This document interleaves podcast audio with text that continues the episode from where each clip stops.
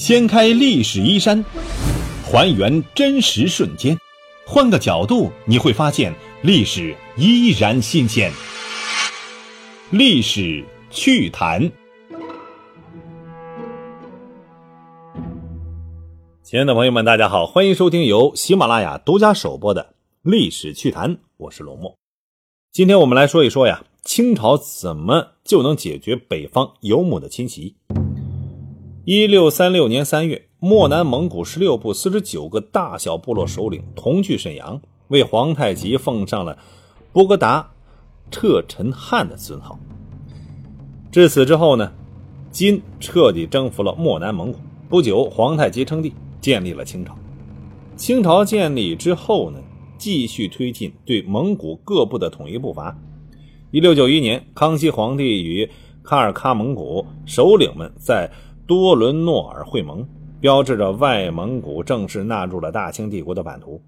这个事件也标志着两千多年来蒙古高原游牧民族对中原王朝的侵扰问题得到了彻底的解决。从先秦时代开始，北方少数民族就一直是中原王朝的心腹之患。虽然中原王朝不断通过修长城和主动出击的方式和游牧民族死磕，但是游牧民族来了又走，居无定所。匈奴西顿后鲜卑得势，但是之后呢，突厥称雄，最后蒙古成为了草原霸主。当然了，这都是中原王朝的噩梦。除了草原上霸主的风水轮流转，中原王朝也是十年河东，十年河西。这些王朝最大的共同点就是思考如何彻底的解决北方游牧民族问题。秦汉北伐，匈奴远遁，但草原并未平静，鲜卑很快占据了匈奴旧地。继续威胁中原，盛唐彻底是扫除突厥，设置安北都护府实施管理。但是数十年之后呢，回鹘又成为了草原的主人。明朝对于蒙古的打击可谓是空前的猛烈，但是对于蒙古旧地的管理仍然是力不从心。最后只有是清朝彻底解救了蒙古，将千百年来游牧民族的威胁彻底化为了浮云。这是清朝处理民族矛盾的一个成功典型。那么，为什么清朝可以完成这一壮举？它具备了哪些其他王朝不具备的优势呢？第一，政策到位。首先，清朝本身就是一个少数民族，女真在建国前以渔猎为生，和蒙古有着相似的生活背景，在弓马骑射上有很多相通之处，这是两个民族能够坐下来聊天的最初的资本。努尔哈赤建国的时候啊，明朝和蒙古各部关系基本融洽。隆庆年间开始的封贡互市，较好的维持了明蒙友好关系。而且努尔哈赤的崛起紧张的不光是明朝，也包括蒙古各族，所以努尔哈赤面临着明蒙两个方向的敌人。为了减少压力，努尔哈赤一方面对蒙古不断诉诸武力，另外一方面积极和蒙古几个部落和亲。通过这样的方式呢，努尔哈赤争取到了很多蒙古部落的支持。到皇太极时期，后金终于是击溃了漠南蒙古察哈尔林丹汗，彻底征服了漠南蒙古。由于漠南蒙古地处长城边上，对于中原王朝威胁最大，因此后金对于漠南蒙古的管理也是最系统。努尔哈赤崛起的时候呢，创建了满八旗，征服漠南蒙古之后，又大量吸纳蒙古精英。进入了八旗系统，和重点中学在各地割韭菜一样，优秀的蒙古人都被选拔到了蒙八旗，成为了清朝军队的一部分。那么剩下的蒙古人只能是越来越弱，弱到无力再组织各部落，掀起一场轰轰烈烈的反抗。蒙古作为游牧民族，逐水草而居，这种居无定所的特点呢，最让中原王朝头疼。所以，除了八旗对蒙古精英的吸纳，清朝在蒙古就地实行了蒙旗制度。这蒙旗制度最大的特点是对蒙古地区地块进行了划分，地块内的蒙古部落不允许到地块外部去游牧，这就极大的限制了它的活动范围，让聚沙成塔似的迅速崛起成为浮云。划分地块之后，水草丰美的部落自然是人畜兴旺，而分到地薄贫壤之地的部落呢，就只能是哀叹命运的不公了。这也就算了，关键是清朝还推行啊民族隔离，长城成为了蒙汉的一个天境。汉蒙交流完全阻断，没有技术的传入，蒙古人只得在草原上呢安心的来放羊。如果说这还不足以让北方彻底安宁，那么清朝最后的杀手锏绝对可以摆平这一切。能够碰到一起的人，要么是志趣相投，要么是形同水火。满蒙最开始，他们呢是形同水火。清朝信萨满教，而蒙古呢信喇嘛教，他们是两个世界的人。但是啊，为了满蒙友好，清朝统治者做出了妥协，接受蒙古大汗的封号，同时推动蒙古喇嘛教发展。清朝规定，蒙古每个家庭留一人守灶。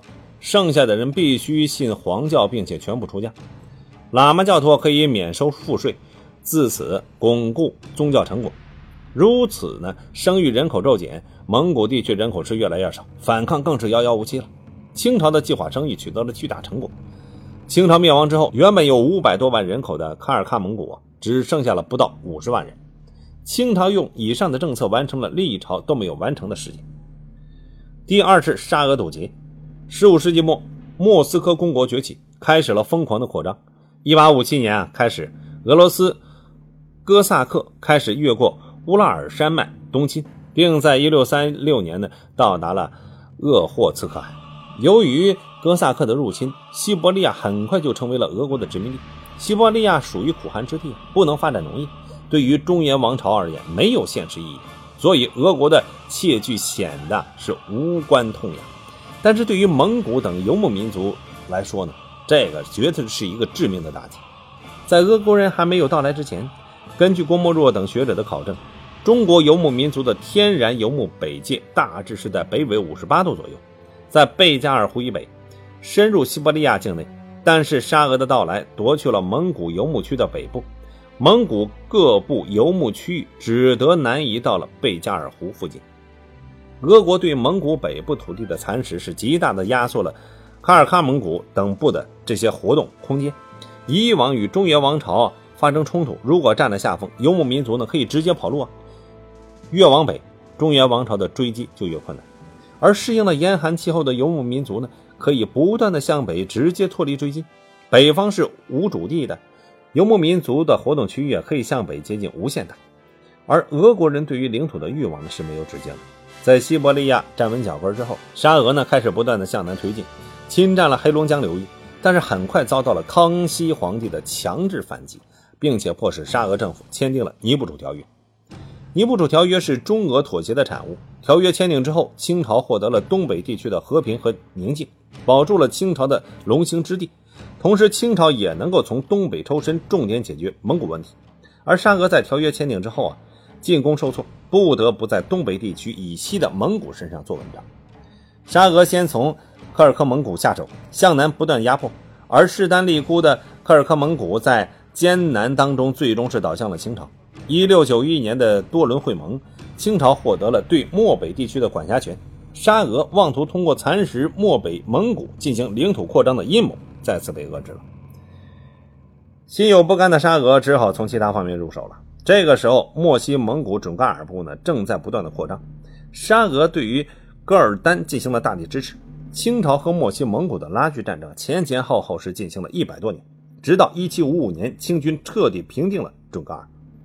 清朝平定准噶尔是一个划时代的事件，这不仅宣告了风云一时的准噶尔汗国的这个灭亡，再次挫败了沙俄阴谋，更昭示着从此开始游牧民族再也无路可走了。中原王朝对于游牧民族的反击，有时候会比较较真比如说霍去病千里奔袭，这个时候游牧民族在不能继续北逃的时候呢，还有一个选择，那就是西遁，逃到大漠以西，再也不会被追杀了。但是1755年，清军消灭了准噶尔，占据了新疆，从此游牧民族西去之路被彻底阻断了。除了清军占据新疆，18世纪开始，沙俄开始对中亚地区进行蚕食。逐步将清朝藩属哈萨克吞并了，并迫使远在伏尔加河的图尔扈特部回归中国。中亚的陷落时，游牧民族不仅没有西去的之路，更没有了西去的容身之处。第三就是加倍优势，任何政权啊都有崛起到衰落的这样一个过程。清朝崛起的时候，蒙古早已经从神坛上跌落了。曾经有有一个呢纵横欧亚的蒙古汗国。如今呢，已经是四分五裂了。以四分五裂的这种松散的状态对付一个刚刚崛起、活力爆棚的清朝，这结果是不言自明的。在清朝到来之前，蒙古已经和明朝打了二百多年，打仗就是有消耗的呀，所以蒙古地区的人口一直不是很多。再加上明朝对蒙古地区实行分而治之的政策，让蒙古各部落之间的这种相互攻杀，达到了一种无法统一、威胁明朝的目的。在明朝的一手导演之下。黄金家族走向没落，蒙古又回到了成吉思汗统一之前的松散状态。然后呢，清朝就来了，再加上清朝又打又拉的这样的一些政策，蒙古各部落完全不是对手，最终呢是不得不纷纷臣服。自从火器技术西传，中西的火器技术开始有各自的发展。随着大航海时代的到来，中国火炮技术逐渐的落寞了。明朝后期，中国已经是开始大规模进口和仿制西方的大炮，称为是红夷大炮。清朝崛起之后，也逐渐学到了明朝的大炮技术。大炮技术在清朝统一中原和抵御沙俄侵略时呢，发挥了巨大作用。当然了，在征服蒙古时也经常使用。一六九零年，准尔丹侵略喀尔喀蒙古，康熙皇帝呢亲征噶尔丹，在乌兰木通战役当中，清军以大炮摧毁。噶尔丹抵御的驼城，最终是取得了战争的胜利。沙俄虽然是大力支持啊噶尔丹势力，但是清朝在技术和人员等方面远远领先于啊墨西蒙古。最终呢，清朝消灭准噶尔丹汗国，统一天下。自从有了成熟的火炮技术，蒙古铁骑就再也无法恢复往日骑兵无人可挡的荣光了。从此，蒙古更加衰落，沦为了清朝的附庸。历经几千年的厮杀，清朝终于彻底解决了游牧民族问题，从此中原不受游牧民族侵扰之苦，这是一个伟大的功绩。好，历史趣谈，我们今天就聊到这里，感谢大家的关注收听，下期再见。